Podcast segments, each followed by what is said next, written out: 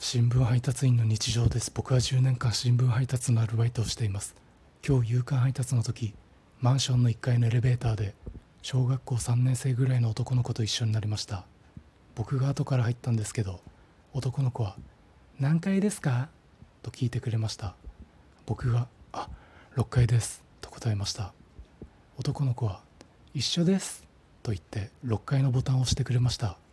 あありがとうございます。僕の口調が暗い感じになってしまったのでもっとフレンドリーに行けばよかったなと思いました。何階ですか？と聞かれた時。おーはーすずちゃんです。ニュースペーパー。とか言ってれば盛り上がったのかなと思いました。僕らは1階から無言で6階に到達しました。